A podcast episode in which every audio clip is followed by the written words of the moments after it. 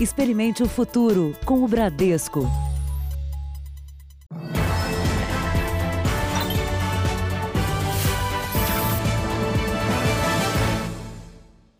Olá, boa noite para você. Boa noite. Uma estrada perigosa e um motorista alcoolizado em alta velocidade foi o suficiente para provocar uma tragédia na Grande São Paulo. Um acidente com cinco mortos. Uma das vítimas era uma mulher no finalzinho da gravidez. Os médicos ainda fizeram um parto de emergência, mas o bebê também não sobreviveu. A família de quatro pessoas foi velada junta e sepultada no mesmo cemitério. Em uma sala próxima, outro velório, o de um bebê de quatro meses. Todos vítimas do acidente que aconteceu na noite de domingo, na estrada sinuosa que corta a zona rural de Mogi das Cruzes, região metropolitana de São Paulo. Em um dos carros viajavam Márcio Seixas, de 41 anos, a mulher Aline, grávida de oito meses, o filho do casal, Gabriel, de 17 anos, e um amigo dele. O grupo voltava de uma festa num sítio. Em uma das curvas, o motorista perdeu o controle da direção, invadiu a pista contrária e bateu de frente em uma caminhonete com oito ocupantes. Na frente, dois homens. Atrás, duas mulheres, duas crianças de quatro anos e dois bebês no colo, um de dez dias e outro de quatro meses. Quando os socorristas chegaram, foi o Antônio que avisou a equipe que havia uma grávida entre as ferragens. Aí tiraram ela, deitaram ela no, no asfalto na máquina, tentando reanimar, reanimar, reanimar, mas não teve jeito. Aí fizeram uma cesárea nela para retirar a criança. A cesariana foi feita na beira da estrada. Nasceu uma menina, mas ela viveu apenas alguns minutos. Logo que foi socorrido, o único sobrevivente do carro que provocou o acidente contou à polícia que o motorista dirigia embriagado e em alta velocidade. Segundo o boletim de ocorrência, essa informação fez com que o delegado pedisse um exame toxicológico no corpo de Márcio, que morreu no local do acidente. Durante o socorro, chamou a atenção dos bombeiros a superlotação da caminhonete e o fato de que não havia cadeirinha para as crianças, nem bebê conforto para os bebês. Acessórios que costumam fazer a diferença em favor da vida. Apesar das crianças estarem no colo, ela dá uma falsa sensação de segurança. No caso do acidente, a criança no colo ela pode ser arremessada para fora do veículo. Então a gente sempre reforça dessa, dessa importância do, do, do cinto, da cadeirinha, do, do bebê conforto, né? Para evitar essas situações. Veja agora outros destaques do dia. Apenas um dos sete hospitais de campanha prometidos pelo governo do Rio está aberto. As cidades que começam a reabrir e outras esticam a quarentena. Mais uma jovem é baleada dentro de casa no Rio.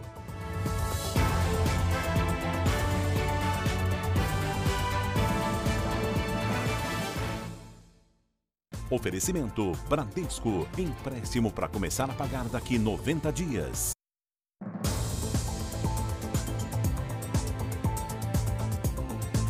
O fim do relacionamento relâmpago com a promessa de casamento pode ter sido o motivo da discussão entre o delegado e a modelo, que terminou em morte. É só que os pais da Priscila desconfiam dessa versão contada pelo genro de que a modelo não aceitava a separação.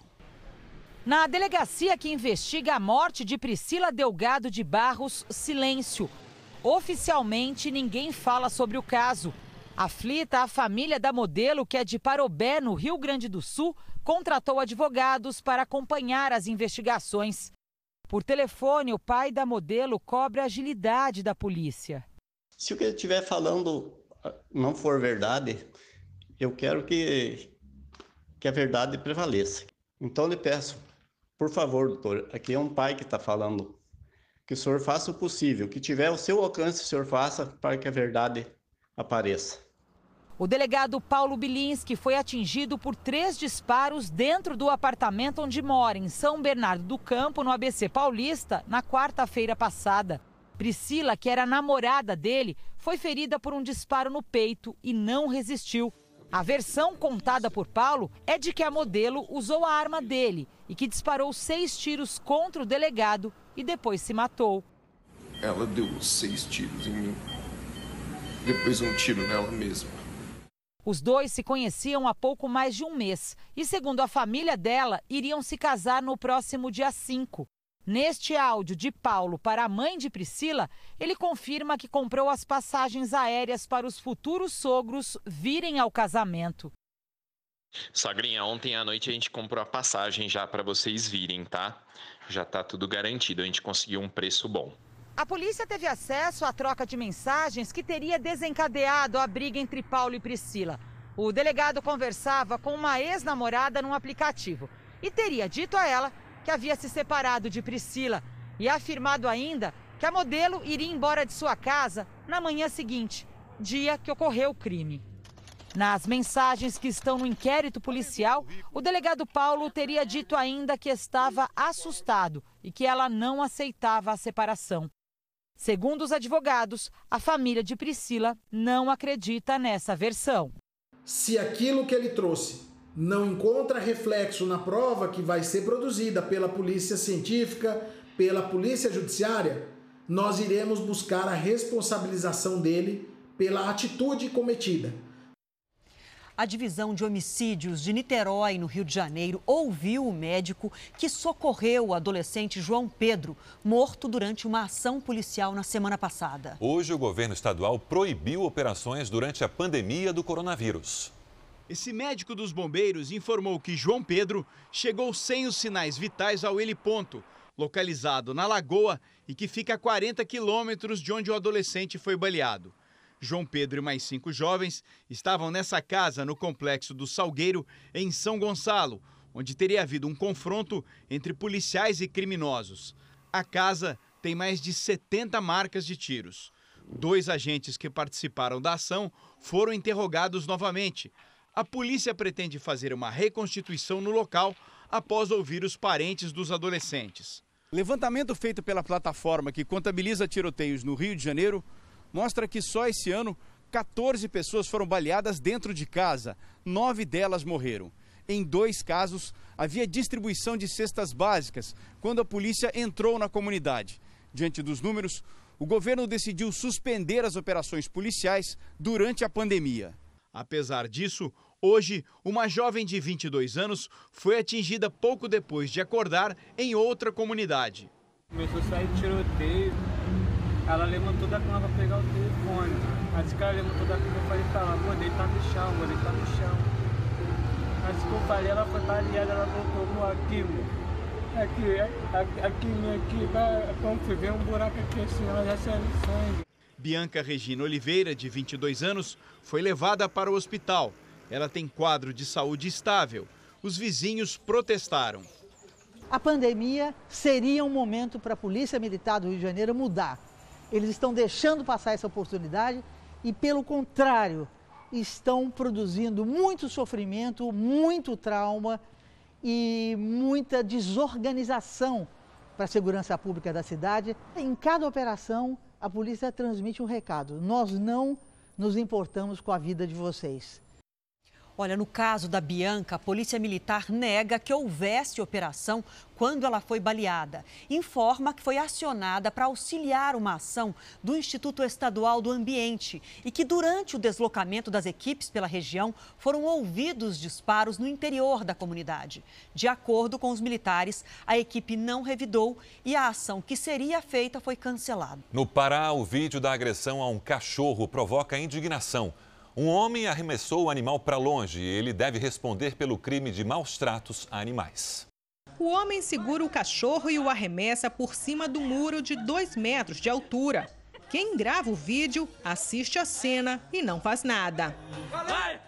As imagens foram divulgadas nas redes sociais de Julínio Casares, do programa Hoje em Dia, e ganharam repercussão. Eu fiquei muito indignado na hora, como vocês também devem ter ficado.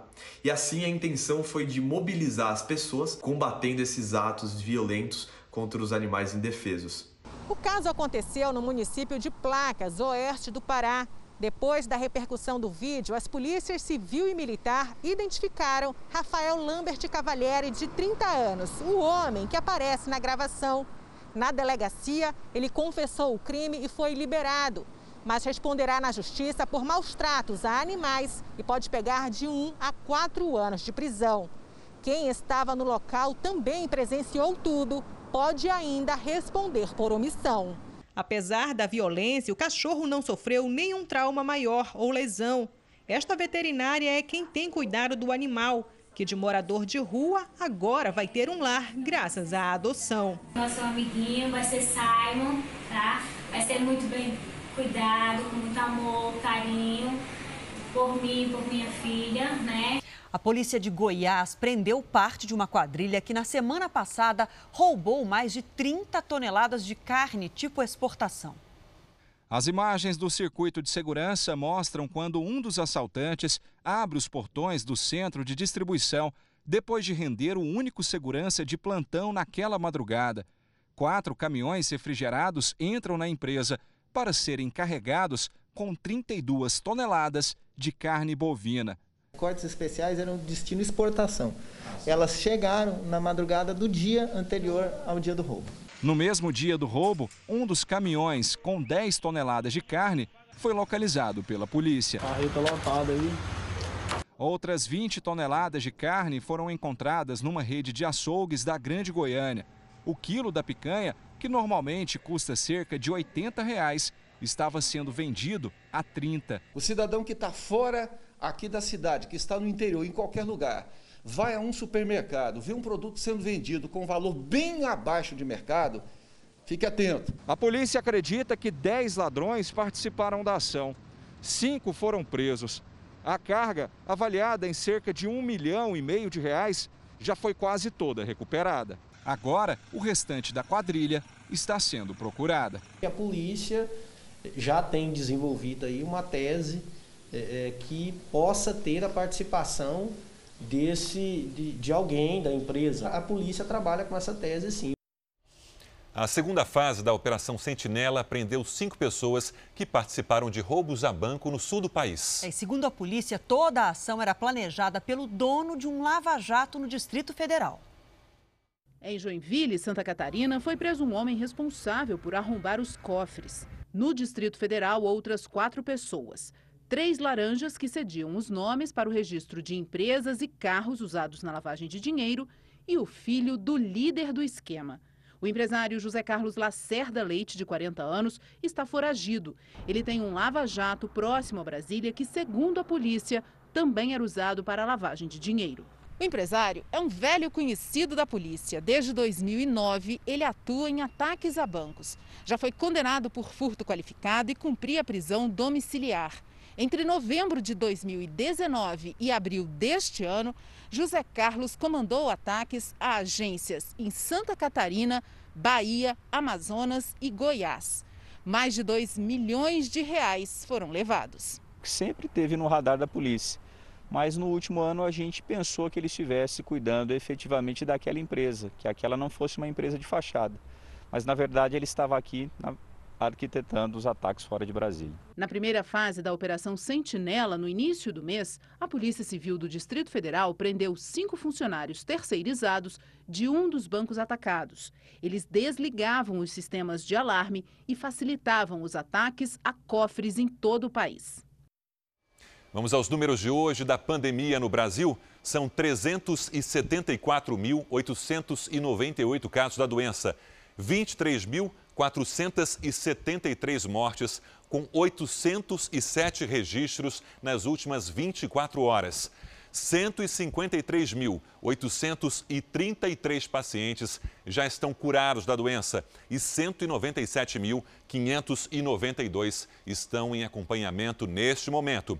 Entre os países mais atingidos pela pandemia, o Brasil tem o menor número de casos por milhão de habitantes. Está atrás, por exemplo, da Espanha, que apresenta 6.042 casos, e dos Estados Unidos, com 5.151. O Brasil registra, neste momento, 1.742 casos por milhão de habitantes. Decisão da Organização Mundial de Saúde, Adriana. É isso, Sérgio. Só sobre esses números, o Brasil ainda testa pouco a população, né? E decisão importante hoje da OMS, que anunciou a suspensão temporária de testes com a cloroquina e a hidroxicloroquina para tratar a Covid-19. A medida foi tomada depois que uma pesquisa publicada na sexta-feira na revista científica The Lancet, que é bastante respeitada, esse estudo apontou que o uso dos medicamentos pode aumentar a taxa de mortalidade entre os pacientes com a Covid-19 e a gente já vai repercutir isso em Brasília, né? Por enquanto, nada muda aqui no Brasil. Apesar da decisão da OMS, o Ministério da Saúde não vai mudar o protocolo que permite a utilização da cloroquina para paciente em estágio inicial da Covid-19. Vamos então a Brasília com a repórter Cristina Lemos, que tem os detalhes ao vivo. Cristina, boa noite. Boa noite, Sérgio. Boa noite, Adriana. Boa noite a todos que nos acompanham. Olha, o Ministério da Saúde está mantendo o protocolo que foi baixado no dia 20 e que permite que o médico adote a cloroquina combinada com outros medicamentos, desde que autorizado para o paciente, pelo paciente. Esta manutenção do protocolo vem a despeito de toda a oposição do Conselho Nacional de Saúde, por exemplo, e do próprio alerta da OMS de que essa medicação aumenta o índice de mortes. Vamos ouvir o que diz a secretária de Gestão do Trabalho e Educação na Saúde, Maíra Pinheiro. Nós estamos muito tranquilos e muito serenos em relação à nossa orientação divulgada na nota que orienta o uso das medicações cloroquina e hidroxicloroquina associada à azitromicina para os profissionais de saúde. Esse é o, o que nós vamos repetir diariamente. Estamos muito tranquilos a despeito de qualquer instituição, entidade internacional cancelar os seus estudos com a medicação.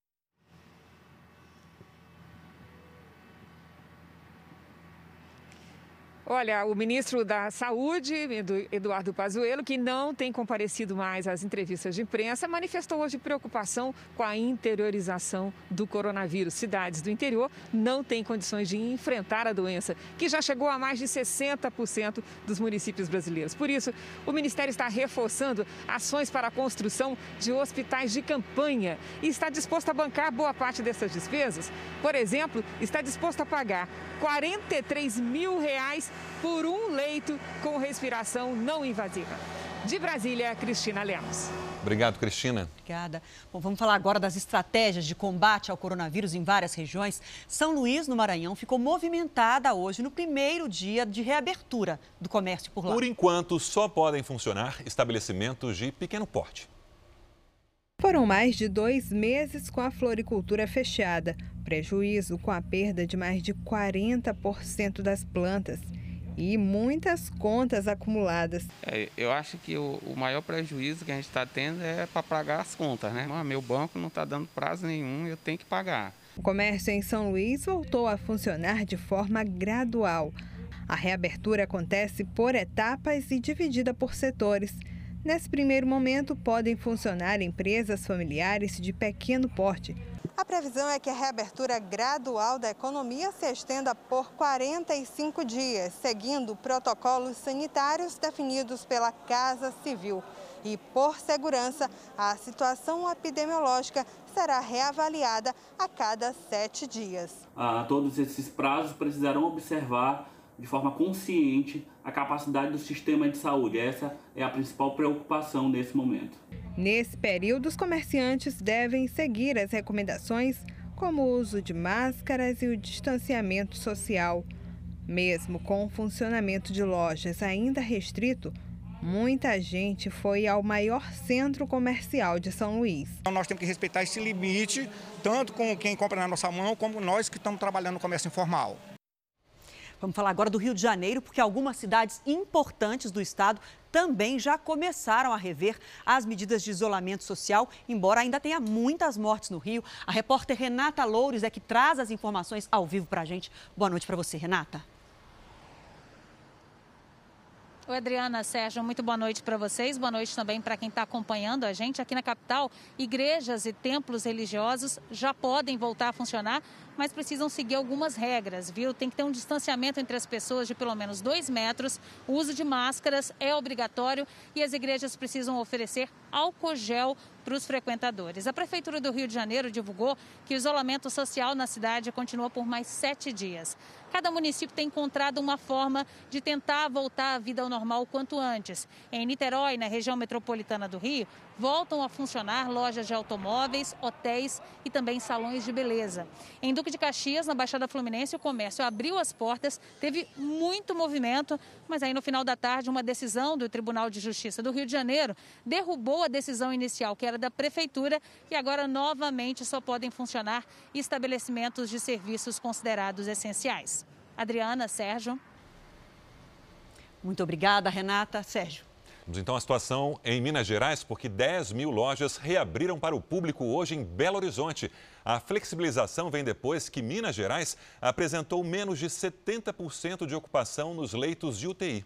A fila para entrar dobrou o quarteirão. Logo na porta, álcool em gel e obrigatoriedade da máscara.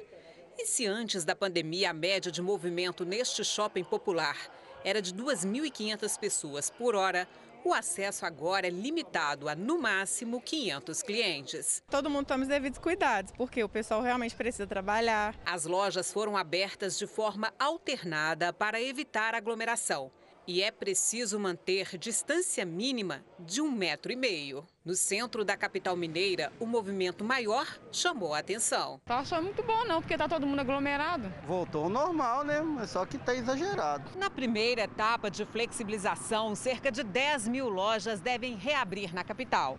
Resultado dos bons números do sistema de saúde da cidade. Foi feito tudo com muita metodologia, considerando as condições atuais de Belo Horizonte e região metropolitana.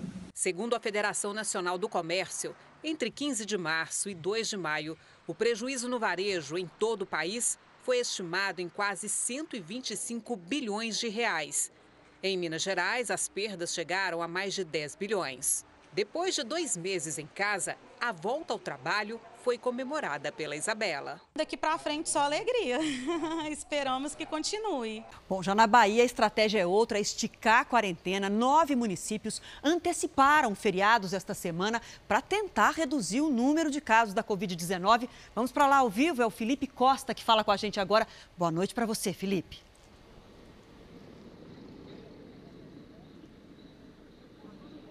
Oi, Adriana. Boa noite para você, boa noite para quem assiste ao Jornal da Record. O decreto que antecipou dois feriados estaduais e um municipal começou a valer hoje aqui em Salvador em outras oito cidades baianas. Nesse primeiro dia, houve movimento em pontos de ônibus, praias e no terminal marítimo. Para tentar diminuir o número de pessoas nas ruas, o governo anunciou também restrições na quinta e sexta.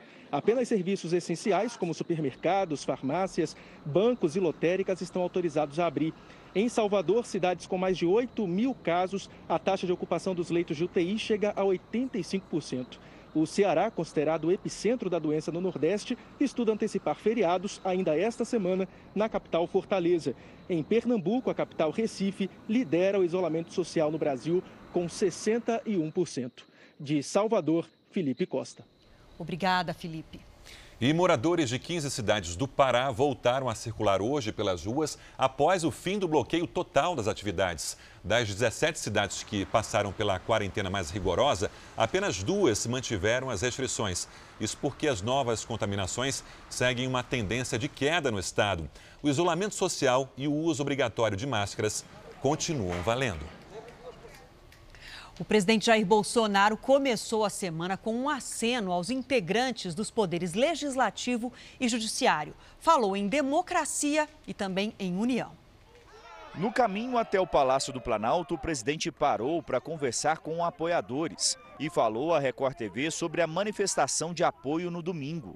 Mais uma espontânea, sinal que o povo quer liberdade, quer democracia e quer que deixe o presidente trabalhar, só isso. Bolsonaro explicou porque ainda não sancionou o projeto de ajuda aos estados e municípios. Está faltando a, acertar a questão de concurso da Polícia Federal e PRF para te sancionar. O presidente evitou falar sobre as pressões que têm sido feitas para uma possível troca de comando no Ministério da Educação. Não tem conversa sobre outro assunto. O governo deve interromper, por enquanto, o enfrentamento ao ministro Celso de Mello, responsável pela investigação da suposta tentativa de interferência do presidente no comando da Polícia Federal.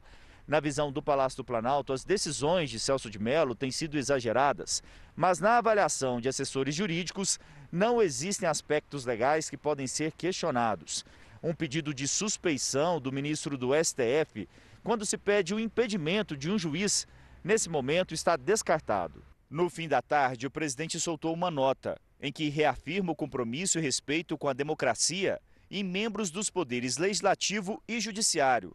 Bolsonaro ainda disse que é momento de todos se unirem. Neste domingo, o presidente publicou em rede social um artigo da Lei de Abuso de Autoridade. A iniciativa foi interpretada como um ataque à decisão de Celso de Mello de liberar o vídeo da reunião de 22 de abril. Nesta segunda-feira, Jair Bolsonaro conversou por telefone com o presidente do Uruguai, Luiz Lacalle Pou, sobre a situação da pandemia de coronavírus na América do Sul e reabertura das fronteiras. O presidente também participou por videoconferência da posse do novo Procurador Federal dos Direitos do Cidadão Alberto Vilhena. Se me permite a ousadia, se me convidar, eu vou agora aí apertar a mão do nosso novo integrante desse colegiado maravilhoso aí da Procuradoria-Geral da República. Depois disso, o presidente seguiu até a Procuradoria-Geral da República e se encontrou com o Procurador-Geral Augusto Aras. Bolsonaro ainda almoçou no Ministério da Defesa com os comandantes das Forças Armadas. Nesse domingo, o ministro da Educação, Abraham Weintraub, disse que tentaram deturpar sua fala para desestabilizar a nação e que não fez ataques às leis, às instituições e à honra de seus ocupantes. Sobre a pandemia do coronavírus na Europa, o primeiro-ministro britânico Boris Johnson anunciou que planeja reabrir atividades não essenciais a partir de 15 de junho. Entre os negócios citados pelo premier britânico estão shoppings e pequenos comércios de rua. Mas o setor hoteleiro e salões de beleza devem continuar fechados. O Reino Unido teve redução de novos casos pelo terceiro dia seguido. Na Itália, academias voltaram com atividades ao ar livre ou com vagas limitadas nos espaços internos. O país registrou 300 novos casos, o menor número desde o dia 2 de março. Na capital espanhola, Madrid, grupos de até 10 pessoas já podem frequentar bares e restaurantes em área externa. O mesmo passou a valer em Barcelona. A Espanha anunciou que o país estará pronto para receber turistas a partir de julho, nas férias de verão. O otimismo em relação aos planos de reabertura fez as bolsas europeias subirem nesta segunda-feira. Prêmio Nobel de Química diz que medidas restritivas e de isolamento social podem ter custado mais vidas do que ajudá-la a salvá-las. Em entrevista ao jornal The Telegraph, o bioquímico britânico Michael Levitt afirmou que o chamado lockdown não salvou vidas. Ao contrário, provocou o que ele chamou de danos sociais. Segundo ele, o isolamento extremo expôs as pessoas a abusos domésticos, alcoolismo e evitou que outras doenças fossem tratadas. Mas as afirmações dele não foram baseadas em nenhum estudo. O Nobel e professor da Universidade Americana de Stanford analisou também os números da pandemia na China e afirmou que o Reino Unido poderia apenas ter adotado o uso de máscaras e impor medidas de distanciamento social para conter o vírus. Na opinião de Leavitt, houve um pânico generalizado. Para ele, a pandemia chegou ao seu esgotamento na Europa. Você vai ver daqui a pouco, dos sete hospitais de campanha construídos no Rio, apenas um está funcionando. E ainda hoje, baleia tem cauda cortada por pescadores e o caso vai parar na polícia.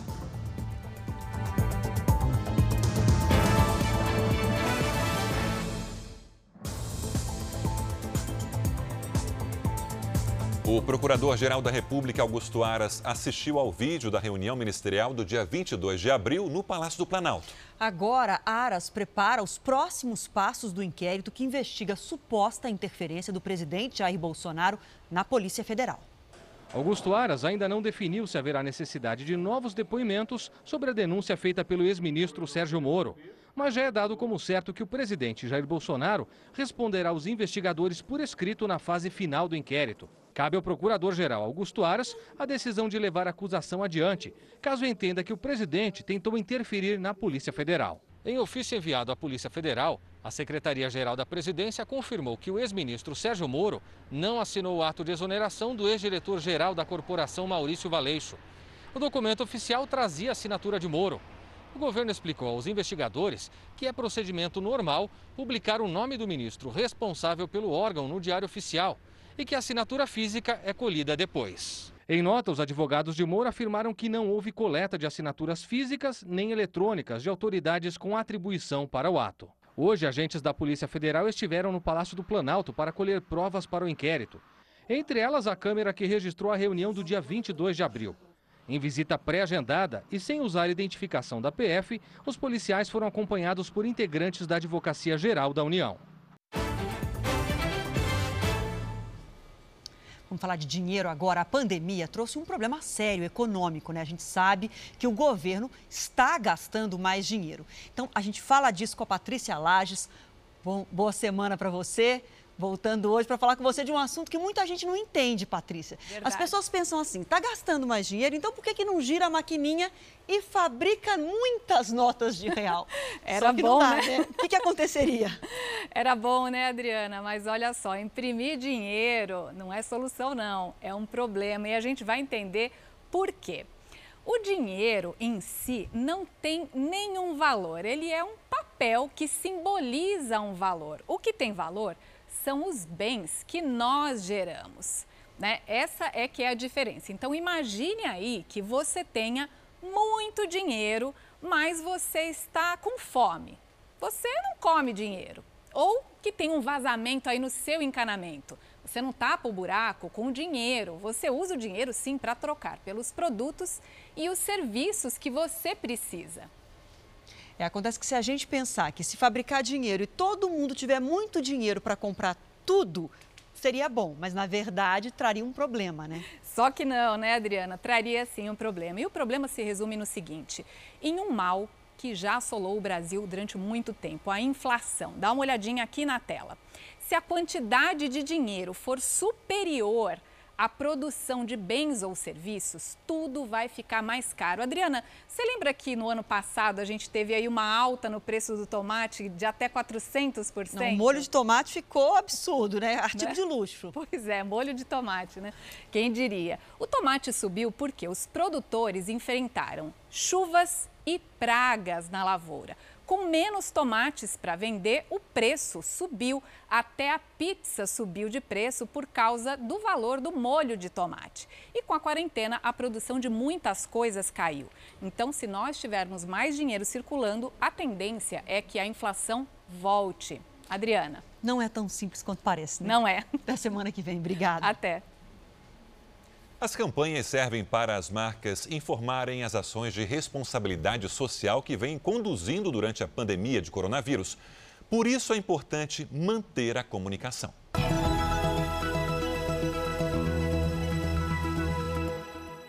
Comunique. 84% das pessoas esperam que as marcas possam ajudá-las nos desafios da vida relacionados à pandemia. Toda empresa tem um porquê de existir que vai além da funcionalidade dos seus produtos. Essa é a hora de compartilhar os seus valores, olhar para a sua missão, olhar para o seu propósito, entender como impactar a vida das pessoas de uma forma melhor. Comunique as ações que você tem feito junto às comunidades, às ONGs. Comunique dicas de como manter a saúde mental nesse momento. A gente só vai passar por isso juntos. Comunique. Você vai ver a seguir a indignação das famílias de quatro jovens mortos numa ação policial. Sem ouvir testemunhas, o delegado quer o arquivamento do caso. E veja também: Polícia Federal investiga superfaturamento na compra de respiradores em Fortaleza.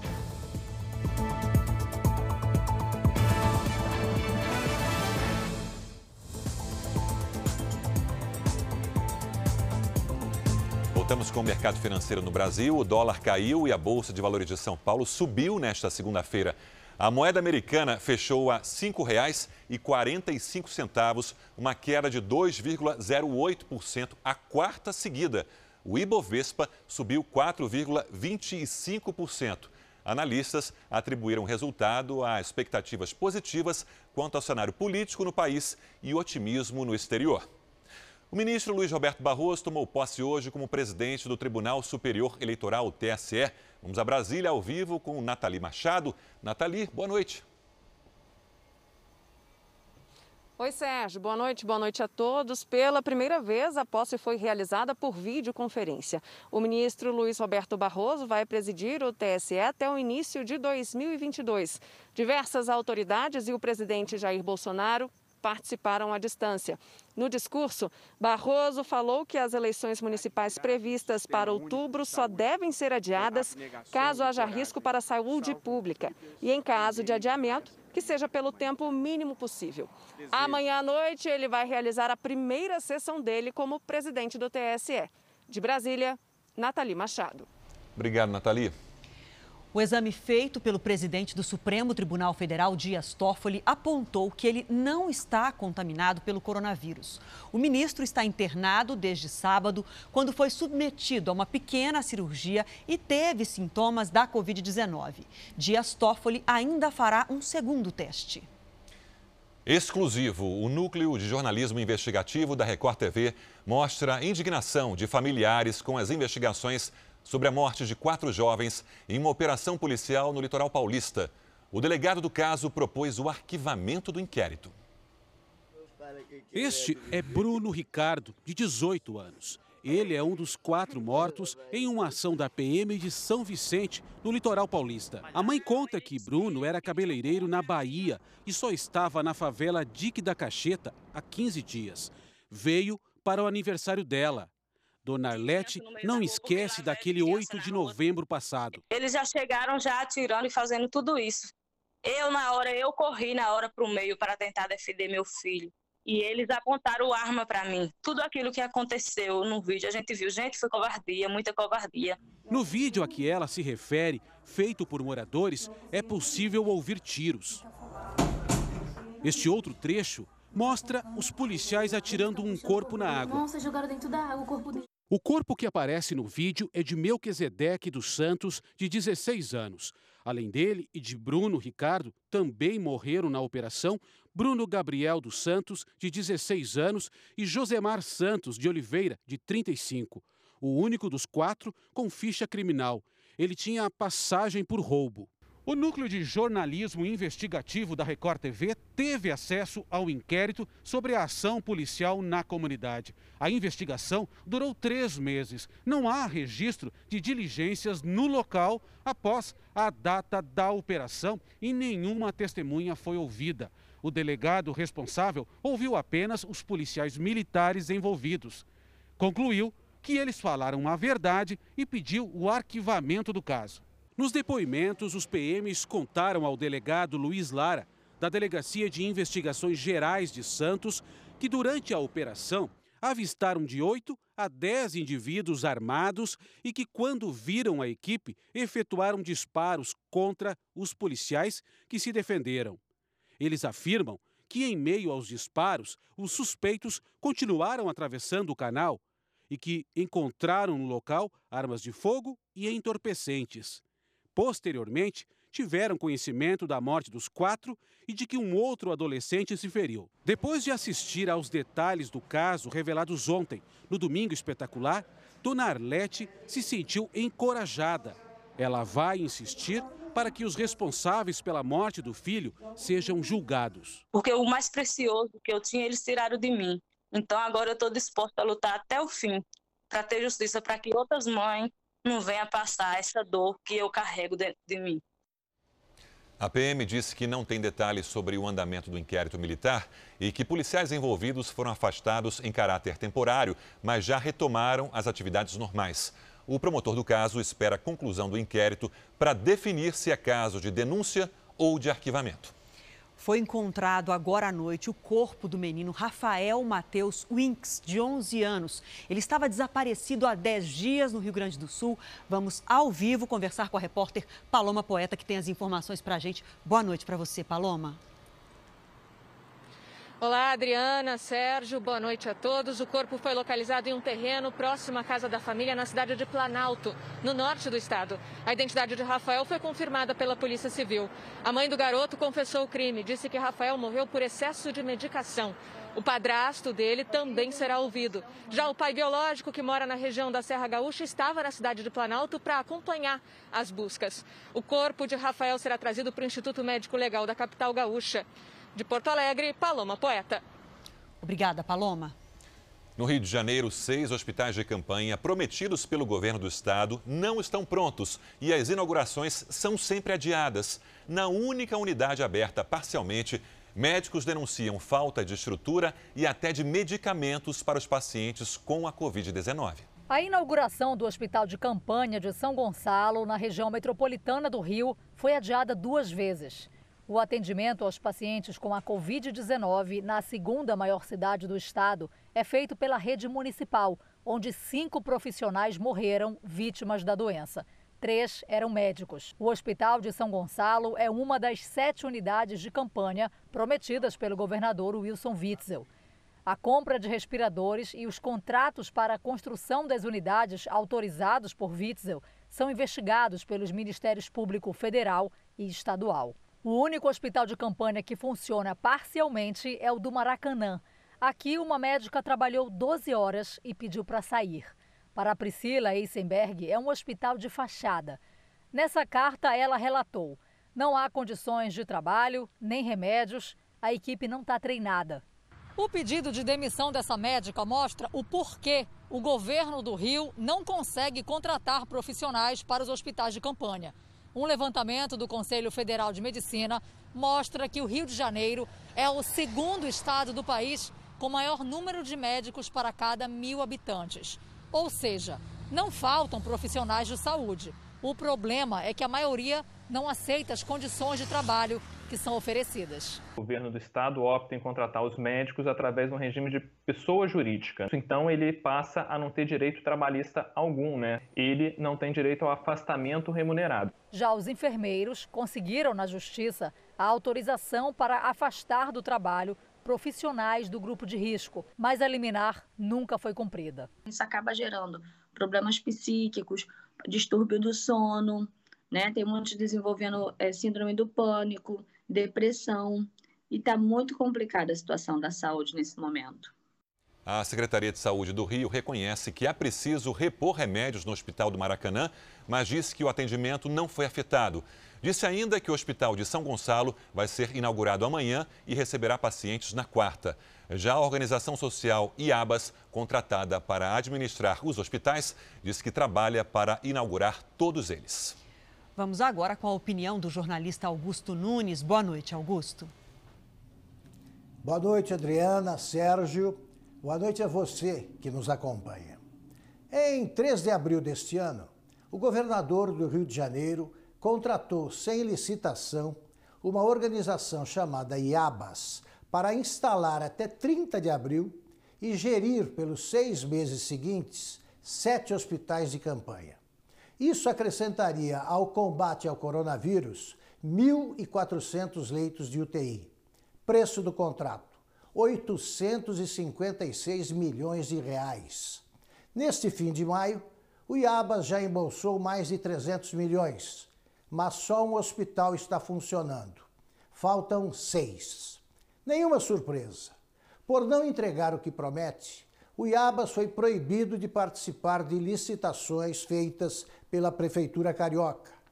Para livrar-se de culpas, Witzel demitiu o secretário da Saúde, mas depois o nomeou secretário extraordinário de acompanhamento das ações governamentais integradas da Covid-19. Faltam espaços nas UTIs para as vítimas da pandemia, mas Witzel vai garantindo seu lugar na UTI reservada a políticos infectados pela epidemia de corrupção. A Polícia Federal investiga o superfaturamento na compra de respiradores pela Prefeitura de Fortaleza. Segundo as investigações, o prefeito Roberto Cláudio teria pago até quatro vezes mais pelos equipamentos que não recebeu. Oito mandados de busca e apreensão foram cumpridos em empresas e órgãos públicos em São Paulo e em Fortaleza. Pelas investigações, a empresa paulista Bayer BR Serviços e Comércio Exterior, contratada para fornecer os equipamentos, não teria capacidade técnica e nem financeira para cumprir o contrato. Inclusive, já havia um precedente é, sinalizando isso, uma investigação curso no Ministério Público Estadual em Rondônia e não foi fornecido. prazo né, contratual. Além disso, a investigação identificou indícios de que houve superfaturamento nos valores pagos pelos equipamentos, que atingiram o um montante de 35 milhões de reais. Segundo a polícia, a média nacional do valor pago por um respirador é de 60 mil reais.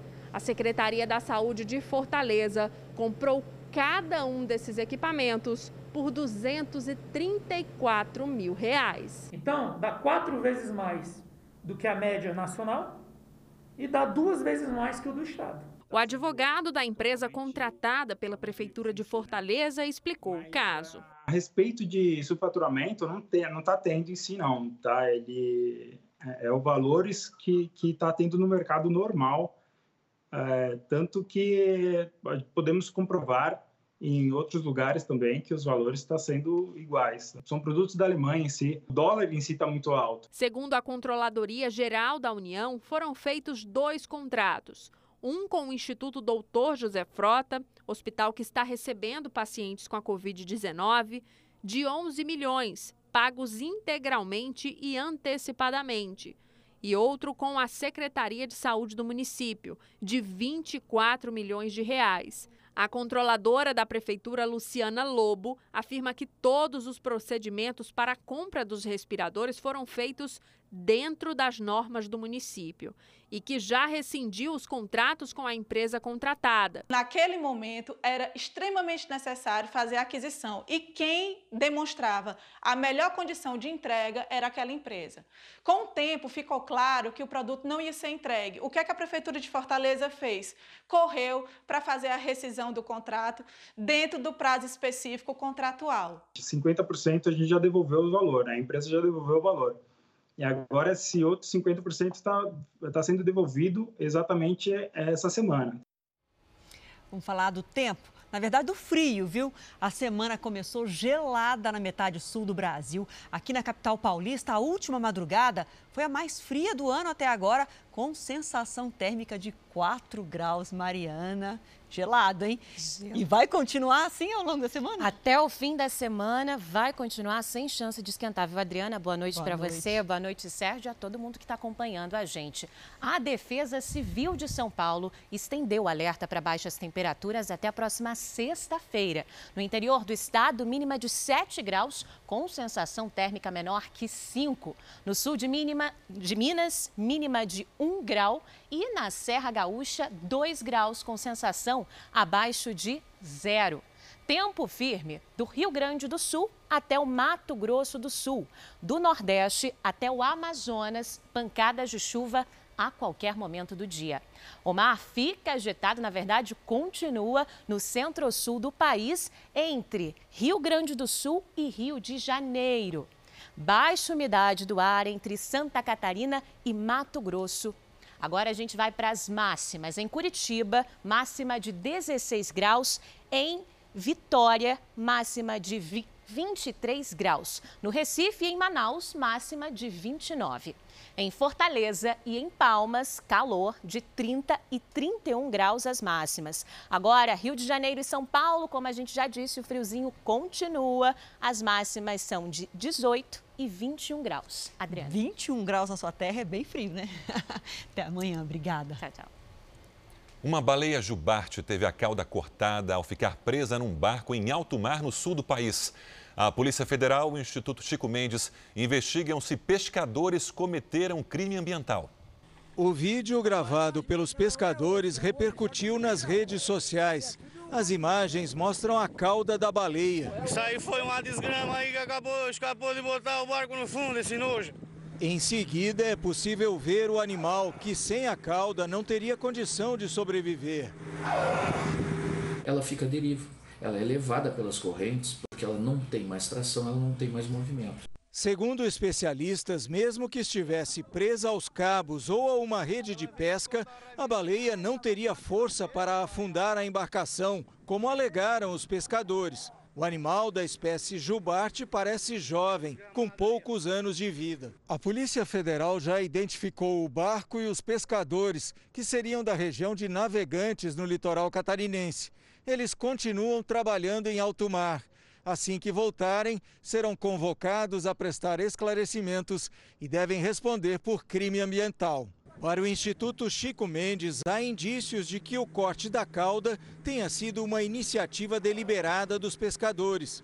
O ICMBio abriu processo administrativo e emitiu um alerta para a rede de proteção de mamíferos caso a baleia seja avistada em alto mar ou encalhe em alguma praia. A primeira análise que a gente tem é que está tudo errado. Cortar o rabo da baleia é uma atrocidade. É, foi a primeira vista, é a pior das decisões. Agora, um destaque internacional: a China se prepara para votar nesta semana um projeto de uma lei de segurança que pode aumentar o controle de Pequim sobre Hong Kong. Por isso, vamos falar com a nossa correspondente, Cíntia Godoy, direto da Ásia. Ela tem as informações. Bom dia para você aí, Cíntia. Como é que reagiu a comunidade internacional a essa notícia? Oi, Adriana, boa noite para vocês. Bom, vários governos demonstraram apoio a Hong Kong, como Taiwan, Reino Unido e Estados Unidos. O governo americano, inclusive, tem ameaçado impor punições econômicas se o projeto de lei for aprovado pela China. Nesta segunda-feira, Pequim respondeu que pode haver retaliação aos Estados Unidos. Em Hong Kong, pelo menos 120 pessoas foram presas em protestos contra a proposta de lei de segurança. Os manifestantes se reuniram para pedir democracia, o que lembrou os protestos realizados por meses no ano passado. Adriana, Sérgio. Obrigada, Cíntia. O embaixador designado do Brasil nos Estados Unidos, Nestor Foster, disse hoje que as restrições aos viajantes divulgadas pelo governo americano não interferem nas relações entre os dois países. A medida passa a valer amanhã, às 10h59 da noite, horário do Brasil. Qualquer viajante brasileiro ou estrangeiro que tenha passado pelo Brasil até 14 dias antes de desembarcar nos Estados Unidos estará proibido de entrar em território americano. Livres da restrição estão cidadãos americanos, residentes permanentes ou pessoas casadas com cidadãos americanos. Há uma série de exceções também para missões oficiais de governo, diplomatas, militares, etc. Nestor Forster, que está à frente da Embaixada do Brasil em Washington, enfatizou que a medida é temporária por uma questão de saúde pública e não é exclusiva ao Brasil. Eles tomaram a primeira medida aqui de restrição a viajantes, foi tomada no final de janeiro, com relação a viajantes procedentes da China. Depois essa lista foi atualizada para incluir o Irã, os países da União Europeia, a Inglaterra e a Irlanda, e agora o Brasil. As operações comerciais entre as duas nações continuam acontecendo. Durante o anúncio, o governo americano, que já doou mais de 38 milhões de reais para o Brasil durante essa pandemia, disse que agora vai doar mil respiradores mecânicos para o país. Um gesto para reforçar o bom momento na relação entre as duas nações.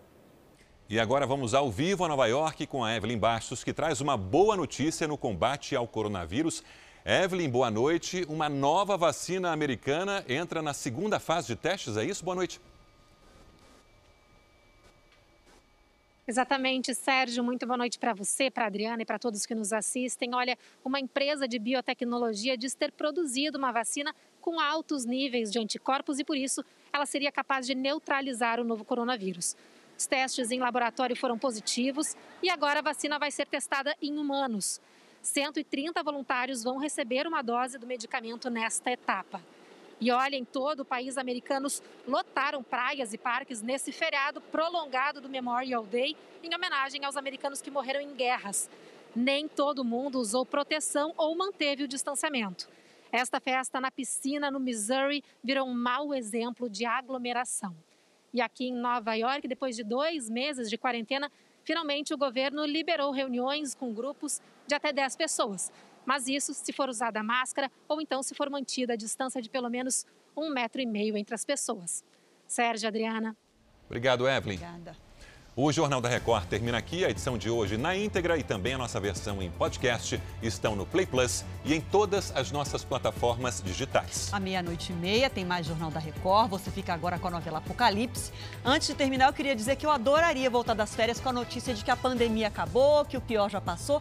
Ainda não é verdade, mas vamos seguir com esperança, com responsabilidade. Mas bem-vinda de volta, Adriana. Até, Até amanhã. amanhã. Beijo para vocês.